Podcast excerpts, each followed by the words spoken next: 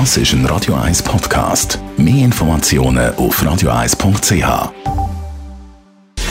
Gesundheit und Wissenschaft auf Radio 1. Unterstützt vom Kopfwehzentrum Irlande Zürich. www.kopfwww.ch Gesundheitlich und wissenschaftlich interessant, ob das klappt mit dem Eurovision Song Contest während der Corona-Pandemie. Gestern hat in Rotterdam der erste Halbfinale vom ESC stattgefunden, das mit Publikum. Es können jeweils 3'500 Fans in Saal, sagt Bettina Fisser, Korrespondentin aus Holland. Ja, alle müssen sich vorher testen lassen und dann, soweit es geht, anderthalb Meter Abstand bewahren und natürlich Maske. Also zumindest, wenn man sich in der Halle bewegt.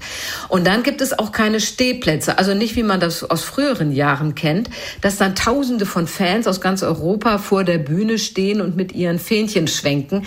Ja, das gibt's dies Jahr nicht. Ja, und die Schranke gibt's natürlich auch für die, die auf der Bühne stehen. Ja, wahrscheinlich fühlen die sich zwischen aufregend und gespenstisch, denn eigentlich müssen alle in ihren Hotels bleiben und dürfen nur zu den Proben und Pressekonferenzen nach draußen. Und dann natürlich immer wieder testen.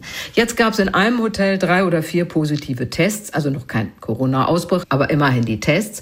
Und dann ist natürlich die Angst bei den Künstlern groß, dass sie in Quarantäne müssen und ihren großen Auftritt verpassen. Und darum haben alle Vorgänger ihre Lieder auch schon müssen aufnehmen. Das heißt, das Ganze live on tape, also aufgenommen, falls eine Sängerin oder Sänger in Quarantäne muss, dann läuft der Auftritt ab Band.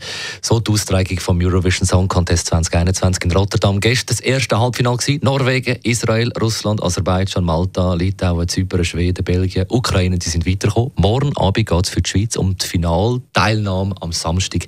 Da schauen wir, respektive hören wir morgen in der Radio 1 Morgenshow nochmal rein. Vor allem, wie so Konkurrenz tönt.